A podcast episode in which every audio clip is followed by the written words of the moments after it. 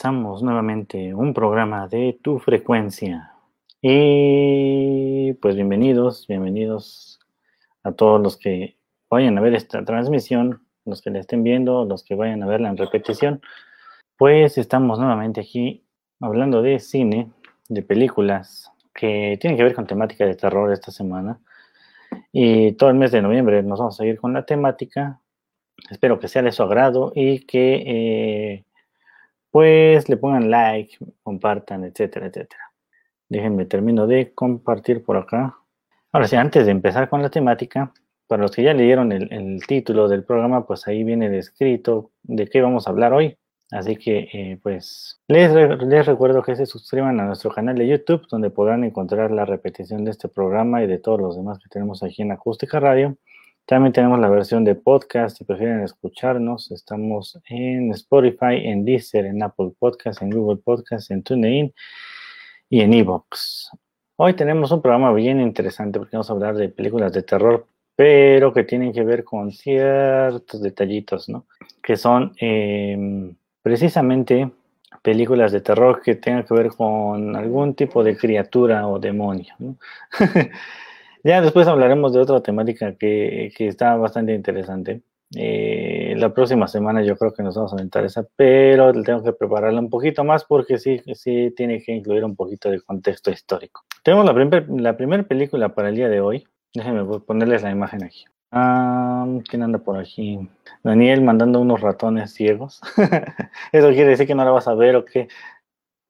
Hola, Vane, qué bueno que estás por acá. Sí, vamos a hablar de películas de terror, así que va a estar bueno el programa. Bueno, ya me dio miedo, dice Vane. Pues hay unas películas, hay una película que vamos a hablar hoy que según dicen que está catalogada como la película más terrorífica de todas, pero pues vamos a ver qué pasa. Esta película que se llama The Gate o Túnel al Infierno, como le pusieron aquí en México, pues es una película, eh, ¿cómo, podríamos ponerla? Pues se convirtió en película de culto. Hola Daniel, qué bueno que ya llegaste también por acá. Eh, pues esta película, le digo es del 87, eh, tuvo un presupuesto de 6 millones de dólares y tuvo una recaudación de 13.5 millones, o sea que recaudó, este, pues al menos recuperó la inversión y, la, la, duplicó, ¿no? Bueno, es el director Tibor Tagax y bueno, ¿él qué, qué, hizo? Pues antes de que saliera la serie de Sabrina, la bruja adolescente, pues salió una película que fue la que empezó todo este eh, movimiento de la bruja adolescente de 1996. Y también eh, eh, dirigió otra película que se llama Red Line o Deadline, por allá del 97.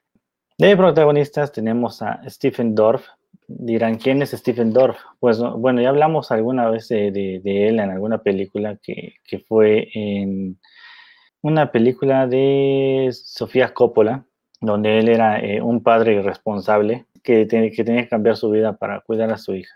También apareció en Los jueces de la noche con Cuba Gooding Jr. y Emilio Esteves por allá del 93, que era como eh, pues un poquito más, más fuerte son el tema. Y también Black Beat en 1994 es una película que narra cómo estuvo la amistad de Stuart Sutcliffe y John Lennon, que pues era, el Beatle perdido, el Stuart, para los que no sepan. y bueno, de eso trata esa película. En algún momento hablaremos de películas de, bandas y de todo esto, de bandas de música, y, y pues ya meteremos ahí esta película. Y pues su papel más recordado y más importante, podríamos decirlo, es el de Blade de 1998, que fue eh, precisamente el vampirito malo, el, enemigo número uno de Blade. ¿De qué va esta película? Pues Glenn, nuestra protagonista, bueno, ahí Stephen Dorff, pues era un niñito, más o menos tenía unos, ¿qué será? 14 años. Bueno, aquí interpreta un papel de un niño de 12 años. Y bueno, Glenn, eh, pues un niño que tiene, pues, podríamos decirlo que es un poco miedoso. Y bueno, tiene una pesadilla en la que su familia desaparece y va entrando él a su casa y pues no encuentra a nadie. Entonces se va a su casa del árbol y encuentra ahí este, pues una, un, muñeco. Y el chiste es que cae un, trueno en el árbol y pues el árbol eh, se, se, derrumba y pues ahí como que despierta. Para su sorpresa, cuando despierta, pues descubre que ese mismo árbol que soñó, eh, pues está siendo cortado por trabajadores y pues, eh, pues hoy hay una pequeña coincidencia de la situación. El chiste es que de la raíz del árbol sale una, una, una esfera que cuando cae se rompe y pues revela que es una geoda. Para eso tiene un amigo que se llama Terry, que es eh, pues bastante problemático, por no decir este, otra, otra palabra. Es como um, de esos que les gusta el heavy metal pesado, tipo este, eh, eh, dark, dark, muy, muy dark el, el, el ambiente del, del, del, rock, no digo de él, pero esos que ya tienen como nombres satánicos las, las bandas, ¿no? y, bueno, lo convence de que vayan a buscar nuevamente en este, en este, pues, socavón que hicieron prácticamente cuando quitaron el, el, árbol. Y pues ya lo habían tapado y con pastito artificial y todo eso, pues empiezan a acabar y acabar porque dicen, tiene que haber otra geoda, siempre que encuentran una, tiene que haber más. ¿Sabes en cuánto podrías vender una geoda grande? Dice, pues en 100 dólares, ¿no? Y pues bueno, eso, eso pues lo anima a, empezar a rascar ahí en ese, en ese enorme hoyo. Y pues sí, eh, pues encuentran una geoda gigante, pero no la, bueno, una esfera gigante, porque pues todavía no la logran abrir. Y bueno, cuando la sacan, pues queda un, un socavón todavía más grande que parece más bien un túnel. Y, bueno, ahí es cuando pues él regresa a su habitación y todo, y pues ya, ahí queda esa parte. Y pues los padres le dicen que se tienen que ir ellos de viaje por tres días y pues eh, quieren contratar a una niñera. Pero pues su hermana que se llama Alejandra, pero él siempre le dice Al, pues convence a los papás de que ya es una, una eh, eh jovencita mayor, tiene 16 años, pero que dice que ya se puede hacer cargo de su hermano y de la casa sin ningún problema. Y bueno, para no contarles todo, pues hace una fiesta, ¿no? Ya que se van sus papás. Y bueno, en esa fiesta, pues Al tiene ahí, a sus amigos, ya saben, este, eh, pues están tomando, que no sean mayores de edad, pero bueno, están en una casa, así que eh, pues no pasa mucho. Eh, pues ella en lo que eh, sus amigos están ahí en la fiesta, ya va limpiando todo su relajo. y Glenn y Terry pues están en su cuarto intentando abrir la geoda con un martillo. Y bueno, cuando, cuando Glenn se desespera, pues le empieza a dar de martillazos y de repente ¡pah! se abre la cosa y pues saca un como vapor extraño que, eh, bueno, si somos realistas, podría matar a alguien ese vapor. Pero bueno, deja unas escrituras extrañas en una eh, hoja que tenían por ahí y por curiosidad pues la leen en voz alta. Y bueno, Terry, eh, pues como sabe un poquito de esas cosas por las bandas de, heavy metal que escuchaba que eran como más, más tirando las bandas satánicas, eh, pues como que recuerda un poquito de eso, ¿no? Y se lleva esta hojita donde tenían todo eso, eh, eh, pues donde se, había, se habían notado unos jeroglíficos extraños, ¿no? Y bueno, mientras tanto, los amigos de Al pues están contando historias de terror. Y están ahí hablando de ocultismo y de cosas misteriosas. Y empiezan a decir, las personas pueden levitar, si te concentras lo suficiente pueden hacerlo. Y pues como su maldad de adolescentes, pues agarran al, pobre chamaquillo, a Glenn, para que eh, pues sea conejillo de indias. Y lo intentan eh, hacer levitar. Pero para sorpresa de ellos, pues sí, efectivamente lo logran. Y, pues a partir de ahí van a encontrar, van a empezar a, ocurrir fenómenos extraños. y bueno, ya que Terry llega a su casa, eh, pues busca este eh, álbum de la banda de heavy metal que se que eh, buscaron hacer un concepto acerca de The Dark Book o el, libro negro que era como que em, pues invocaciones a demonios etcétera etcétera y pues los de la banda cuando hicieron esta ah, pues este álbum pues em, pues murieron en un trágico accidente Y pues ese álbum se convirtió como que en una eh, pues emblema de todo este ocultismo. Y pues en, el, en las, em, ya ven que los, los, los, álbumes, ya sean vinil o, en CD y, todas estas versiones, pues traían su, su, su, pues su tríptico o algo así, donde venían todas las letras de las canciones, sus fotos, sus eh, imágenes y todo este arte del, disco, pues ahí venían eh, pues descripciones de demonios, ¿no? Y venía esta, precisamente esta descripción de, de que el rey, bueno, el señor de los demonios, eh, pues eh, habitaba en un túnel y que si las personas eh, pues descubrían ese túnel y hacían el, sacrificio de sangre y todo esto, pues podían causar pues que despertara este, este señor de los demonios, ¿no? Lo extraño aquí es que, o bueno, las coincidencias aquí es que cuando estaban cavando, pues Glenn se picó con una astilla, una enorme astilla, y pues cuando la, intenta sacar de su mano, pues sale un, pues unas gotas de sangre en este socavón gigante que, eh, pues precisamente es el, túnel donde está el Señor de los demonios. Y bueno, vamos a ver algunas criaturitas que van a aparecer por ahí. Eh, ya hablando de cuestiones de producción. Estuvo bastante interesante lo que hicieron aquí, porque eh, para hacer estas tomas decidieron hacer la, perspectiva forzada, que se le conoce, que por ejemplo en El Señor de los Anillos, en las primeras películas, ya no en El Hobbit, porque ya utilizaron eh, efectos especiales de CGI, pero en El Señor de los Anillos eh, hicieron esta toma de, eh, bueno, este truco de cámara que es perspectiva forzada, donde, por ejemplo, aquí ponen un, un, objeto cerca de la pantalla y se ve más grande que la persona, ¿no? Digamos lo que parece que estuviera aquí este objeto en la pantalla, no sé si me alcancen a ver los que me estén viendo, y yo me veo para atrás, así que este objeto parece enorme. Esa es la perspectiva forzada que acercan o alejan un objeto a la, cámara y hace que se vean o, diminutos o muy grandes, pero pues no es eh, eh, CGI, por, por así decirlo. Y eso hicieron para hacer estas criaturitas, porque en realidad eran actores pues con su traje de botarga pues con, las, con la perspectiva parecía que eran eh, criaturitas. Y pues los niños pues se veían eh, eh, grandes ahí combatiendo con estos, estas criaturitas. También utilizaron stop motion para hacer las tomas en las que pues no sé, un teléfono se desintegra o, por ejemplo cuando está una persona, bueno, digámoslo, este es un pequeño spoiler, pero digamos que un, tipo zombie eh, pues va caminando hacia ellos, ¿no? Y de repente le pegan y cuando va cayendo, se, al momento de pegar con el suelo, se, forman o, salen disparados todas estas criaturitas. Todo esto pues gracias al, stop motion y, ahí mismo integraron nuevamente la toma de, perspectiva forzada. Bastante interesante para la época eh, eh, y le dio como que todos estos eh, pues detallitos. La volvieron una película de culto para todos los que no la han visto, pues está bastante recomendable.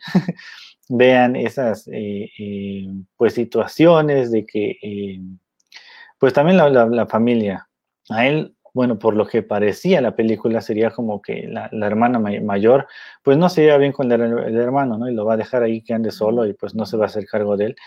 Pero pues fue bastante sorpresa quitar ese cliché, porque ella de verdad se preocupó, se preocupó por su hermano y lo cuidó y le, creyó en ciertas cosas, ¿no? En las que eh, pues él tenía miedo. Bastante, bastante interesante esta, esta película. Eh, yo sí la recomiendo para que la vean. El detallito es que, pues no, ya saben que estas películas luego no están muy fáciles de encontrar. Eh, pero pues bueno, si, la, logran encontrar en versión de DVD o en Blu-ray, pues adelante. Igual esas películas ya que luego traen comentarios extras y vienen ahí algunos detalles de producción, entrevistas y esas cosas que eh, pues hacen más interesante la historia. Y bueno, vámonos a la siguiente porque eh, si no se nos acaba el tiempo y no nos da tiempo de hablar de todas. Déjenme les comparto aquí la portada. Y es una película más viejita todavía, pero que tiene su, su ¿cómo decirlo? Pues su magia, ¿no? Déjenme encontrar una que se vea bien. Creo que esta. Es una película que se llama La Noche del Demonio y no tiene nada que ver con Insidious. No tiene ni la misma temática ni, ni, nada, para que no se confunda. Y aquí, así como lo dice aquí ah, el eslogan de la película, eh, ¿quién será el siguiente en la línea para desafiar esta maldición? pues trata precisamente de eso, una, ¿cómo decirlo? Eh, eh, eh, culto que invoca, que invoca demonios. pero está pues bien, bien hecha la trama hasta eso. No es una super, super peliculona, pero para la época estuvo bastante interesante. esta película, La Noche del Demonio de 1957, se imaginarán, pues es una adaptación de un relato de Emery James em, que se llama El maleficio de las runas. Trata, bueno, antes que nada está dirigida por Jacques Tourneur, eh, eh, es un director eh, pues francés, así que si su nombre lo pronuncié mal, pues es porque no sé hablar francés, pero digámoslo en, Jacques. Y bueno, ¿de qué trata la película? Ahorita entramos en otros detallitos, de, los protagonistas y eso, pero vámonos con la historia. Pues la película empieza con un, profesor que va manejando en, la noche y aquí está una parte interesante de la película porque bueno, lo tenemos a él eh, manejando eh, en, su, en su auto por la noche bien desesperado y nos presentan los caminos iluminados por un faro, eh, em, bueno, en cuestiones de detrás de cámaras, digámoslo, ¿no? Un faro gigante, así como los LEDs que tenemos aquí que nos están iluminando, pero pues era luz viejita, así que era luz dirigida. Eh, y pues nada más se, se, veía el halo blanco de la luz, eh, iban iluminando los árboles y todos esto, los detalles del ambiente. Y pues le dio el tono más, más este, oscurón, ¿no? Porque nada más se veía esa luz y la, la, silueta de los árboles por la noche y todo esto, pues lo hacía bastante tétrico. tétrico. Y pues quedaba bastante con la temática porque eh, ahorita entramos en, por qué. Él dice que este profesor se llama Harrington y pues estaba desesperado para encontrar a, Julian Carswell, que era este líder de un culto que invocaba demonios y amenazaba a sus enemigos con pues echarles la maldición. Y bueno, Harrington le dice que está arrepentido y que necesita que quite la maldición. A lo que él le dice, ok, tienes el pergamino con, bueno, las escrituras que, te, que, que encontraste. Y él le dice, no, se quemó. dice, ah, bueno, bueno, no te preocupes, ve a casa y yo me encargo. Tú, tú tranquilo. Y bueno, ya lo vemos cómo va en su carro y todo esto. está llegando a su casa.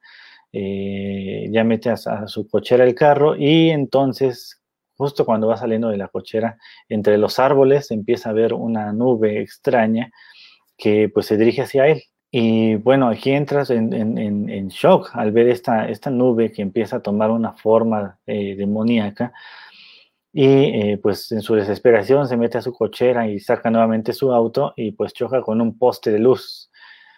Y bueno, su, desafortunadamente él muere y su muerte la atribuyen precisamente a que chocó con un poste de luz y eso pues eh, eh, digamos que lo, pues lo mató la, la, electricidad. después vemos, ya que pasa este caso, pues vemos a una chica que va peleándose con un señor en un avión porque el señor quiere dormir y ella quiere este, seguir leyendo porque tiene insomnio. Y pues aquí nos damos cuenta que es Joanna Harrington, que es la sobrina de precisamente de Harrington, el que eh, pues murió. Y el otro es el doctor Holden, que em, pues es, digámoslo, un psicólogo que va, haciendo, va a hacer una conferencia para precisamente destruir estos mitos acerca de este culto de, de Carswell pues ya se conocen em, y descubren que, precisamente em, pues Harrington murió y pues él, él, dice que está dispuesto a continuar con su, con su investigación a pesar de lo que, lo que ya le pasó a Harrington. Ahora, pues el doctor Holden está este, preparando para hacer su congreso junto con más eh, eh, personas del medio, del campo de la psicología y de todo este, este medio. Y pues quiere sacar a la luz precisamente este culto satánico y quitarle como que el poder, ¿no? A, Carswell. Y pues va al Museo Británico en busca de un libro extraño que tiene más de 400 años de historia, que es eh, Verdaderos hallazgos sobre brujas y demonios. Así se llama en la película. Ya se encuentran alguno, pues no sé si sea este, pero eh, pues por si acaso no lo lean, ¿no? y eh, pues bueno, le dice ahí el encargado que pues el, desafortunadamente el libro no está disponible. Y un hombre misterioso se acerca a él y le dice, eh, he escuchado que está usted buscando el libro de verdaderos hallazgos sobre brujas y demonios. Eh, le dice, yo tengo una copia en mi casa, si, si gusta puedo eh, prestársela. Y, ya se presenta a él y le dice, mi nombre es Julian Carswell. Yo sé que está usted investigando mi, mi trabajo, lo pone él así, ¿no? Mi trabajo pero eh, quiero que entre los dos pues busquemos la, solución y, pues prácticamente le está diciendo que, investigue con él para que se dé cuenta de que lo que él hace en este culto eh, de invocaciones y todo esto pues es real. Quiere probar que los demonios existen. Pero pues como em, el doctor John Holden pues es eh, pues no cree en todas estas cosas, pues le, le, dice que pues sí, lo voy a visitar, visitar en su casa. El chiste es que le tira un, sin querer, le tira un folder y pues ahí tiene sus apuntes el doctor eh, Holden, ¿no? Y ya se lo regresa Carswell y le dice, aquí tiene. Eh, y ese detallito, pues es importante que lo vean en la película porque, pues bueno, lo vamos a mencionar en, un momentito.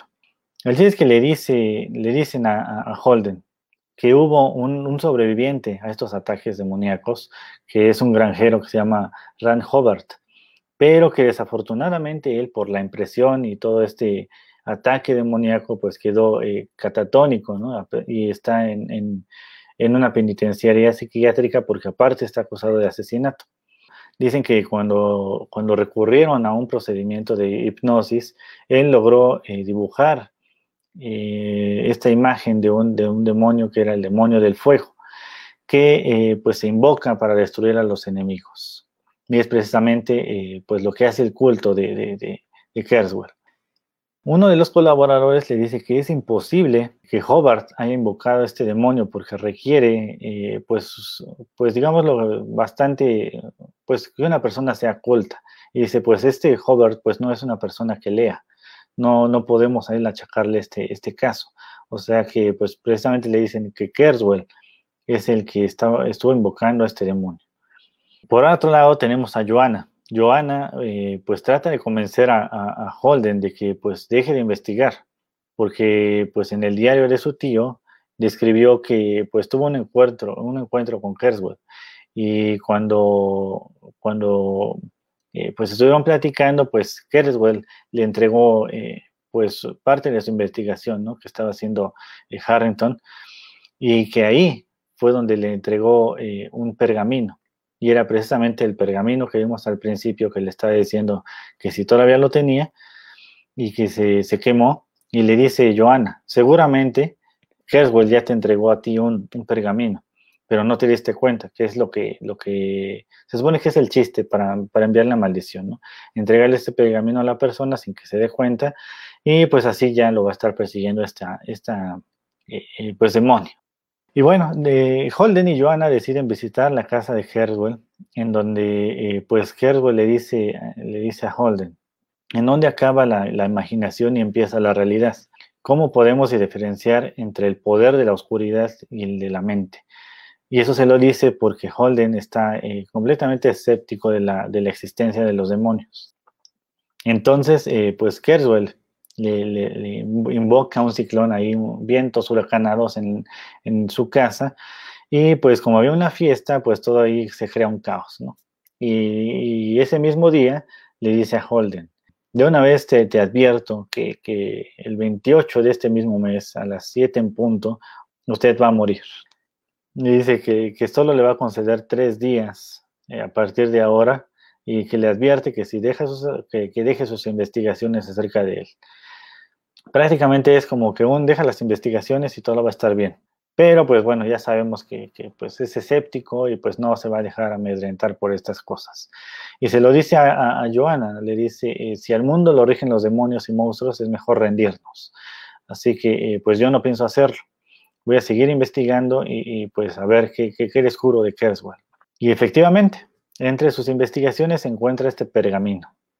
Y bueno, la, película también comienza con una, ah, ah, pues, vistazo de estas eh, eh, ruinas que son Stone Age, estas famosas ruinas que muchos le, achacan que son, eh, pues eh, ruinas que pues tenían que ver con vida extraterrestre, ¿no?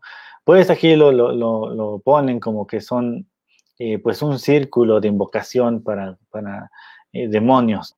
Y bueno, iba a encontrar una, una pues pista que le va a dar como que pues contexto de dónde salieron los pergaminos o las pues los jeroglíficos, ¿no? Que vienen en estos pergaminos que crean maldiciones.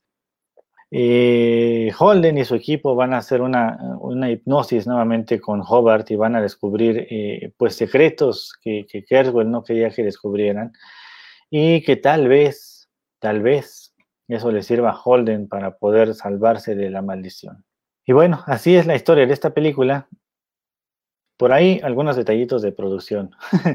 Eh, pues el guionista Charles Bennett eh, eh, es el que había adquirido los, los, derechos de esta historia del maleficio de las runas.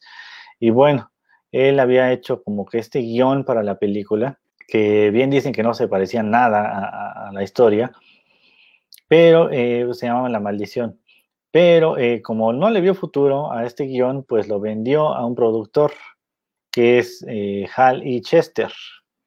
Eh, ya después dicen que se arrepintió de haber hecho esta, eh, esta venta porque pues Hal y Chester pues llegó a América eh, y pues un estudio que ya hemos hablado de películas de ellas, ya hablaremos en algún momento, vamos a hablar de este estudio que pues tiene una historia bastante interesante, que es RKO. Y bueno, esta compañía pues se ofreció a comprar este guion y, pues dejar la, dirección en, las manos de él, ¿no? precisamente de Chester. Pero Chester pues ya tenía eh, en, mente a, Jax Turner, no sé si lo pronuncie bien, pero digámoslo en Jax, para que él, dirigiera la película.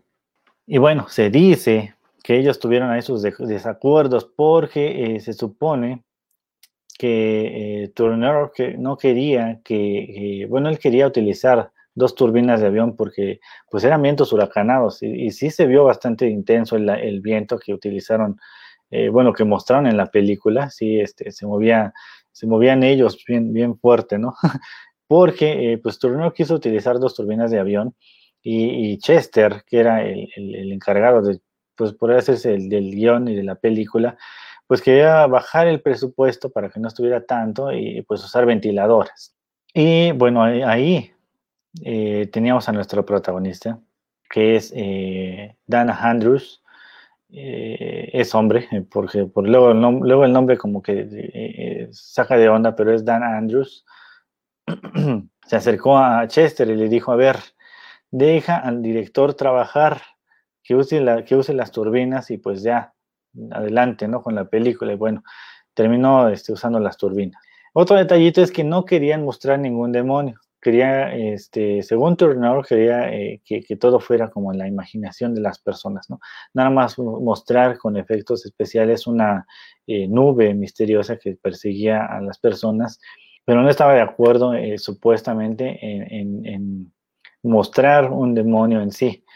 Porque, bueno, también recordemos que, bueno, en el 57, pues no tenían como que demasiado presupuesto para hacer un, demonio creíble, y pues si lo vemos ya en la actualidad, pues sí, parece como, eh, pues más como, como dicen por ahí los críticos de ese entonces, ¿no? Era más como una, una pesadilla de un niño y no un, este, eh, pues algo terrorífico, ¿no? Ese demonio. Pero bueno, no le quita lo, interesante a la película. En dirección eh, de fotografía y todo esto, em, pues estuvo bastante interesante las, las, tomas en el bosque que eh, pues esta, esta criatura atacaba más, más que nada en los bosques, eh, precisamente para, para disimularse entre, los, entre la oscuridad. Bastante, bastante interesante la película. Digo, ya el demonio no está como que tan, tan, tan bueno, tan bien hecho, pero pues bueno, ¿qué le hacemos? Aún así está recomendable esta película. Si la llegan a encontrar, a veces, eh, a veces las, encontramos en el canal donde menos nos las esperamos no sé, en Pluto TV ya ven que hay una, un canal que se llama Film Stream, algo así, luego pasan películas viejitas que, eh, eh, pues bueno, ahí están interesantes. Luego cine mudo o, películas de terror viejitas. Vámonos con otra recomendación para el día de hoy. déjenme quitar esta imagen. Pues bueno, es una película, pues sí, interesante. También es de un demonio, por así decirlo, pero pues bastante diferente, porque no es un demonio en sí que, que, que hagan con, con, por medio de una invocación o que aparezca por ahí extrañamente. Aquí tenemos ya la, la portada. Y es Babadook. Detallito antes de que entremos en materia. Esta película está basada en un, en un cortometraje que se llama eh, Monster. ¿Quieren ver el cortometraje? Si quieren ver el cortometraje, pues dejen su comentario y les dejo el enlace. la dirección estuvo a cargo de Jennifer Kent y es la misma eh, que, creó este cortometraje y se quedó como que con la idea de crear eh, pues ya una, una película a, partir de esta historia. Ponlo, dice Daniel. Pues ahí les va. Eh, pero véanlo después del programa, no se vayan ahorita. ahí está el enlace en los comentarios. Y bueno, esta película, eh, película, libro terror, de terror australiana, pues está escrita y dirigida precisamente por Jennifer Kent. Y bueno, está protagonizada por AC Davis y Noah Wiseman. Eh, Noah, Wiseman fue su primer película y pues estuvo bastante, bastante buena su, su actuación. Eh, pues él es el hijo en la película, Samuel, y AC Davis hace el papel de Amelia. Y bueno, ellos están eh, pues solos porque en un accidente, pues Oscar, su esposo, falleció. Y pues desafortunadamente este accidente pues se da cuando eh, pues Amelia estaba a punto de tener al hijo y pues iban directo al, al, hospital para que diera luz y pues ahí en ese accidente se muere Oscar. O sea que eh, pues ahí Amelia decidió criar a su hijo sola y pues ya pasaron ahí algunos años. Y pues eso la, dejó, eh, pues digamos, con este trauma extraño, incluso a él, al, niño Samuel, porque pues él creció sin padre y pues también le hacen, le hacen bullying, ¿no? Acerca de esta situación. Y bueno, a Samuel le interesan todo lo, todo lo que es la magia, ¿no? Trucos de magia y está obsesionado con, con cuentos de terror. Eh, detallito también es que Amelia solía hacer cuentos, historias para niños. No precisamente de terror, pero le gustaba hacer eh, eh, historias para niños. Lo que pues también hace como que llevar esta película de, terror a, otro contexto. Ya que contemos un poquito de la historia, pues van a ver a, qué me refiero. Ahora, también Samuel está obsesionado con crear armas caseras que, disparan, disparan pues no sé, objetos pesados a, una buena potencia que sí podrían eh, dejar inconsciente a alguien con ese golpe, o hace mini ballestas que pues lanzan dardos que, eh, de esos que, que, son como de las dianas, ¿no? Que tienen circulitos. De esos dardos hace una ballesta que pues los disparan. bastante creativo, pero bastante peligroso. y pues es un monstruo imaginario que, él siempre está como que eh, pues viendo y pues siempre le dice a, su mamá que pues le tiene miedo a esa, esa, criatura que aparece en las noches y pues lo, y no solo en las noches, ¿no? También en los días como que lo ve y, pues lo, lo, atemoriza. Y bueno, Amelia pues ya está desesperada también por la actitud del niño porque a cada rato es mami, mami, mami, mami, mami, mami, no sé, ya como que sí desespera el niño, la verdad. Eh, uno piensa que es un niño eh, maleducado y consentido y no sé, eh, eh, pues sí, cae mal, pero conforme vaya avanzando la trama, pues vas a ver un poquito acerca de este comportamiento que tiene el niño y más que nada el comportamiento de Amelia. Porque, bueno, eh, eh, Samuel tiene problemas en la escuela y pues ni modo, lo, tiene que pues sacar de esa escuela por los problemas que causa. Y bueno, ella trabaja y pues casi no duerme, etcétera, etcétera. Y pues un día Samuel le dice que se le puede leer un libro extraño que encontró. Pues este libro es Mr. Babadook, un libro rojo con una, eh, pues esta criatura que podemos ver aquí en la portada de, la película. Y pues cuenta la historia de este monstruo sobrenatural que eh, pues dicen en la misma historia del libro que nadie puede deshacerse de él una vez que eh, pues se descubre la existencia de este mismo. Y pues entonces Samuel, eh, pues queda convencido de que la criatura o el monstruo que, que, pues siempre le ha dado miedo y que está creando estas armas para poder derrotarlo es precisamente Babadook. Eh, las escenas donde aparece esta criatura, pues la verdad están bastante, bastante buenas. Sí, eh, pues dan como que, pues un poquito de miedo. No es una película que despierte tanto esa, eh, pues no poder dormir o no, no poder apagar la luz o, no poder ir a la cocina tranquilamente en la noche, porque sientas que, sientes que te va a salir ahí el, el Babadook, ¿no? Tampoco es tan grave. Eh, yo creo que si hubieran hecho un poquito más fuertes las escenas, eh, hubiera sido un poco más de miedo. Pero bueno, así está el asunto. Pasan más situaciones con, Samuel, se vuelve un poquito más inestable, eh, pues ya tiene algunos problemas de salud y pues Amelia pues va con un doctor y le, le, pide que se le pueda dar algunos somníferos para el niño en lo que salen los estudios para ver qué, qué problema tiene. Y, el doctor no muy convencido, pues le da estos somníferos o calmantes. Eh, Amelie, no puede dormir porque empieza a escuchar ruidos extraños e incluso empieza a escuchar como eh, pues la criatura empieza a decir su nombre, ¿no? Eh, baba, baba, duk, duk, duk, no empieza a escucharse así bien extraño. Eh, haría la voz de Toby, pero pues de por sí tengo la garganta extraña. Y pues bueno, ahí entre su insomnio, los problemas con, eh, digamos, los servicios social, algo así, que van a ver por qué eh, Samuel no está yendo a la escuela. Y Samuel con sus comportamientos todavía, eh, pues, no sé, erráticos, diciendo de este, de este monstruo que lo está persiguiendo, pues ya la tiene desesperada, ¿no? podemos ver esta, pues, otro lado, ¿no? De la, de la película, porque en un momento ella destruye el libro y pues lo vuelve a encontrar en su puerta. Y pues por una llamada telefónica le empiezan a decir otra vez, ¿no? Baba, Duk, Duk, Duk, ¿no? Esta, esta nombre de la criatura.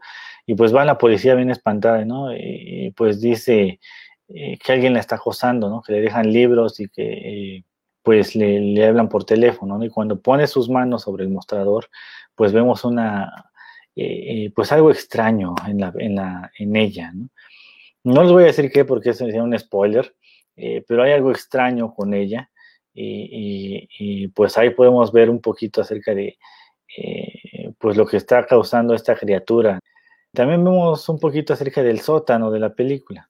El sótano tiene algo importante que ver en la historia. Eh, es donde Samuel guarda todas sus armas y donde pues digamos lo que es donde también practica sus trucos de magia tiene esos, unos tipos eh, petardos, esos chiquitos. No sé si llegaron a, comprar eh, brujitas, que eran una cajita de cohetes que, que aventabas al piso y tronaban. Algo así son, ¿no? Más que nada. Pero pues ahí le pusieron petardos, ¿no? Pero pues en sí eran de esas brujitas. Eh, muchos, muchos de chiquitos las, llegamos a comprar, ¿no? No vamos a decir más de esta, de esta película porque es un spoiler gigantesco, decir más. Y la verdad está recomendable. Eh, si son susceptibles a algunos bichos, pues no, la, no, no es como que, pues digamos que sí afecta un poco la historia para, para las personas susceptibles a bichos. Eh, no salen tanto, tanto, pero pues sí, eh, pues llegan a molestar un poquito. La iluminación estuvo bastante buena porque pues se mueve mucho en, en oscuros, ¿no? Eh, en sombras, así como en las películas viejitas que veíamos de, no sé, las que hemos mencionado aquí, ¿no? Incluso eh, La Noche del Demonio que acabamos de, mencionar. Eh, juega mucho con las sombras porque, bueno, la criatura habita en las sombras, ¿no? Y, cuando de repente le, le, da un poco de luz, pues se alcanzan a ver como que sus garras, ¿no? O el sombrero, o etcétera, ¿no? muchas, muchas, la silueta, ¿no? pues juega bastante con esto y es, y es, bastante, bastante creativo esta, esta parte. Así que, eh, pues bueno, una película bastante recomendable. Hasta aquí dejamos esta recomendación para pasarnos a otra porque ya se nos está acabando el tiempo y eh, pues todavía nos falta hablar de, otra. De la que solo vamos a hablar la primera parte. Hay dos, pero nosotros nos... Bueno, a mí me gustó más la primera nada más. Así que eh, nos vamos a quedar con la primera. Déjenles comparto la portada y empezamos a hablar de ella. Siniestro, Dice, los realizadores de La Noche del Demonio y El exorcismo de Emily Rose. Esta película es del director Scott Derrickson.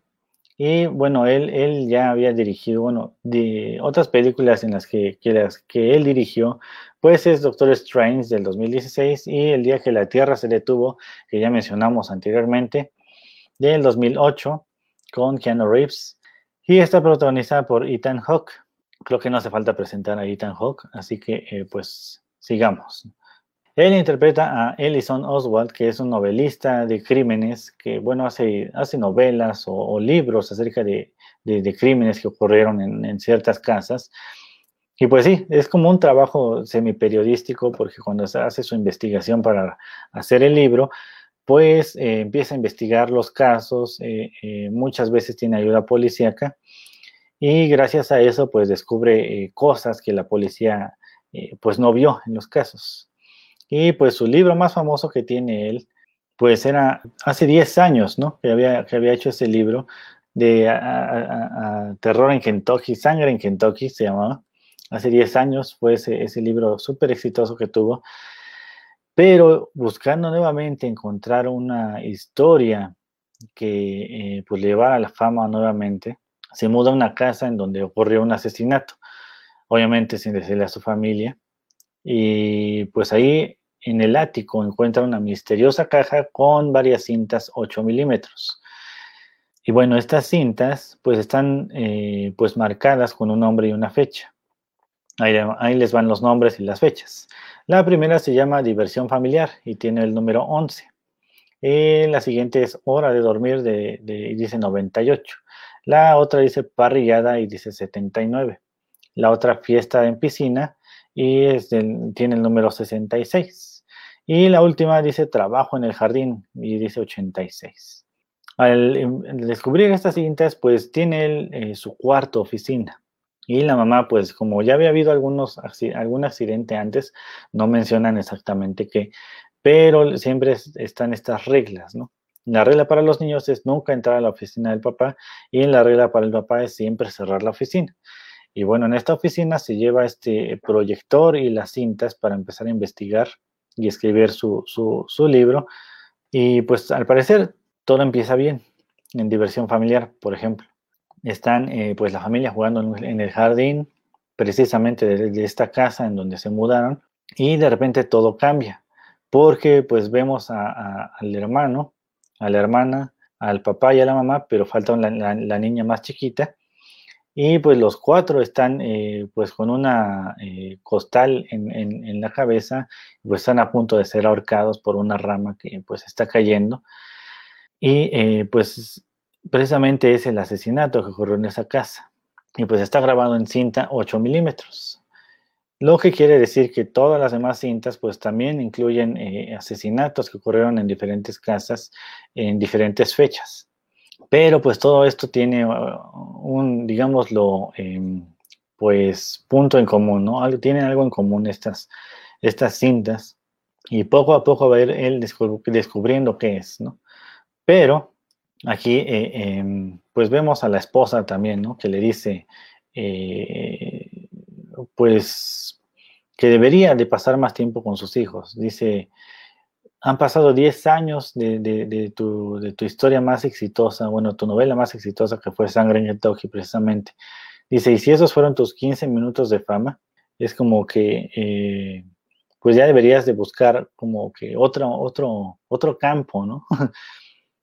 y, bueno, él antes escribía, se supone, ciencia ficción y pues no le gustaban las historias que, creía, que creaba y pues por eso se metió a esas historias de crímenes. Eh, otro detallito es que, bueno, aquí la policía no lo va a apoyar porque dicen que es de mal gusto que haya ido ahí a, pues, revivir esta, esta trágica historia.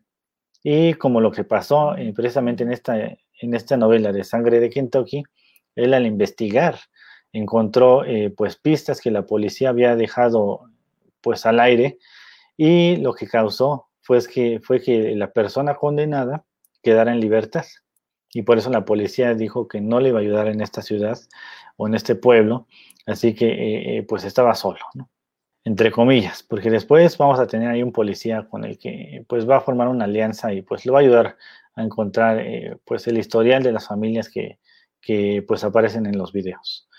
Ahora, otro detallito interesante es que pues Ellison está, está traumado con esta situación, ¿no? Porque pues él tuvo esta, esta historia, este best, bestseller, que se le dicen a esos, esos libros o novelas que son, eh, pues, número uno en ventas, ¿no? Y, pues cuando, como fue su única novela que lo llevó a la fama y después ya, ya no tuvo más éxito, pues está traumado con esto. Y en una esas está viendo una entrevista que le hicieron hace tiempo cuando sacó ese libro y, pues le dice el, presentador que era lo más importante para él al, escribir este tipo de novelas. Y él dijo que la justicia. Dice, preferiría cortarme las manos antes de escribir un libro solo por fama y por dinero. Algo que después se contradice cuando eh, pues ya su esposa empieza a notar que pues está cambiando, ¿no? Se está viendo más afectado por estas situaciones que pues se la pasa viendo los videos, ¿no? Una y otra vez para ver qué otra pista puede encontrar y pues encuentra un símbolo extraño en estas cintas que lo llevan a, pues a descubrir una eh, pues lo que une todas las cintas o lo que une todos estos asesinatos y pues es un, símbolo que pertenece a un, dios pagano. Gracias al policía que, con el que se hace esta alianza, pues le dice que, que hable con un, profesor, el profesor Jonas, que es un experto en ocultismo y en demonología. Y él le dice que este símbolo pertenece a un dios pagano llamado Bugul, que eh, pues devoraba las almas de los niños eh, eh, la mayoría de las veces asesinando a, su familia. Y es lo que, lo que él empieza a, investigar, ¿no? Mm, eh, empieza a revisar todos los videos nuevamente y en, todos empieza a encontrar, pues digamos, una presencia extraña, ¿no? Para los que no han visto la película, pues no les aviento este spoiler, pero eh, empieza a encontrar cosas extrañas en los videos. Y, pues bueno, empieza él ya a volverse paranoico porque cada rato escucha ruidos. Digamos, es que el piso es de madera y ahí cada que pisan pues escucha como que cuando la madera rechina, ¿no? Y, pues todas las noches empieza a escuchar eso, ¿no? Que la, madera rechina como si alguien estuviera caminando o brincando incluso. Y pues ya, ya tiene su bat, tiene, eh, pues en una ocasión sale con un cuchillo, ¿no? listo para cualquier cosa, porque eh, pues él sabe que fue la casa donde ocurrió un asesinato. Pues de repente, no sé, se prende el proyector y empiezan a sacar los videos cuando él ya lo había apagado, ya lo había desconectado, ya lo había hasta guardado en una caja y pues aparece nuevamente el proyector ahí eh, listo para, para, ver las películas, ¿no? Y bueno, también tenemos el problema de que uno de sus hijos pues ya tenía como que un trauma acerca de, de algo que pasó en algún caso de, que por eso tiene llave su cuarto, por, así decirlo. Nunca nos dicen qué, pero eh, a partir de ese entonces, pues como que eh, tiene terrores nocturnos, le dicen ellos, que es como si fuera sonambulismo, pero ya con, eh, em, no sé, comportamientos más extraños, ¿no? una vez lo encuentra en una caja y pues se voltea así tipo el exorcista de cabeza, bien extraño, y empieza a gritar. y pues sí, está bastante extraña esa escena más cosas extrañas empiezan a ocurrir. No sé, yo siento que eh, pues sí da miedo, pero no es una película eh, pues que no te deje dormir después de verla. Dicen, eh, las, las, críticas regularmente para esta película fueron positivas, pero yo digo, para mi punto de ver, un poco exageradas, porque bueno, Variety, un seminario, dice, es el tipo de historia que paralizaría las mentes de los niños. ¿no? o es una película de terror profundamente espantosa que lleva muy en serio su obligación de alarmar. Eh, no sé, a mi punto de ver, yo digo que le faltó un poquito más eh, de terror. Tal vez lo quisieron ver, lo quisieron poner más como que eh, no, involucrar tanto a, un demonio, por así decirlo, aunque, aunque sí existe en la historia este demonio, pero no lo quisieron involucrar tanto para que fuera más como que, eh, ¿cómo decirlo?, diferente a las demás películas. Otro portal se dijo, y la verdad eh, estoy un poco de acuerdo, que dice que pues llega a un buen nivel de, terror, pero que pues no le llega a Insidious. Insidious la verdad es una muy buena película y lo que les decía anteriormente, eh, la dirección de fotografía, por ejemplo, de Insidious, eh, pues te hacía pensar que los movimientos de cámara era en realidad uno de los espectros o de las fantasmas o entidades extrañas que había en la casa que en realidad estaban observando a las personas. Y esa era la perspectiva de la cámara. Aquí también jugaron con, luces, en, mucha oscuridad. También aquí, pues digo, si escuchas ruido, ¿qué haces? Vas y prendes la luz. Digo, llevas tu bat por si acaso, pero pues vas y prendes todas las luces para estar investigando. Y aquí no, recurre a lo, no sé, las películas de Critters, ¿no? Que eh, pues escuchan ruidos extraños de un, de un animal y, y, van y meten la mano en la oscuridad, ¿no? no pasa nada, ¿no? Digo, la historia está buena, pero así como que digan ustedes que es la película más terrorífica de todos los tiempos, pues tampoco. Yo creo que si la ven de noche, eh, pues no, no se quedan con, con, con, el terror de no poder dormir. Incluso creo que Babadook eh, eh, daría más, más la sensación, ¿no? De escuchar un ruidito extraño como que, que no sé, algo extraño. Y pues ya te, alerta, ¿no? Y si dices, ah, caray, no voy a salir esa cosa. Pero esta no. si la ven de noche, no creo que les dé insomnio, la verdad. Después, ya regresando un poquito a la historia, eh, pues vamos a ver en, eh, pues qué está causando estos ruidos, ¿no? Vemos eh, quién es o qué causa que el, piso se escuche como que alguien lo está pisando o como que alguien está brincando. él no los ve, él no ve lo que está pasando, pero pues son, eh, eh, eh, pues pasan a un ladito de él, ¿no? O, lo están viendo, están jugueteando a su alrededor y él, y él no los ve, pero están ahí, ahí presentes, listos para, pues lo que venga, ¿no? no, no, les voy a dar más spoilers, la verdad. Si no la han visto, véanla. Yo me quedo con la primera. La segunda es como que algo extra. Aquí también el detallito que veo es que pues tampoco es, que hayan explicado qué pasó. ¿no? O sea, eh, ¿quién empezó todo este, este relajo? Eh, eh, no sé, por ejemplo, en las otras películas vemos quién era el que invocaba a las criaturas, ¿no? O el que hacía los, los, los, los, rituales por accidente, ¿no? ¿Quién leía por accidente un libro, o, etcétera, ¿no? ¿Quién lo empezó? Sí vemos por qué continúa la cadenita, pero, digo, eso sí lo explican bien, pero no, no, no, no el origen. Y yo creo que eso, eso fue lo que faltó un poquito que, que, sacaran, que, que, originó todo esto, ¿no? Hasta aquí dejamos el programa de hoy. La siguiente semana seguimos con estos temas de terror. Vamos a meternos un poquito más de lleno en, temas, eh, eh, em, pues de terror.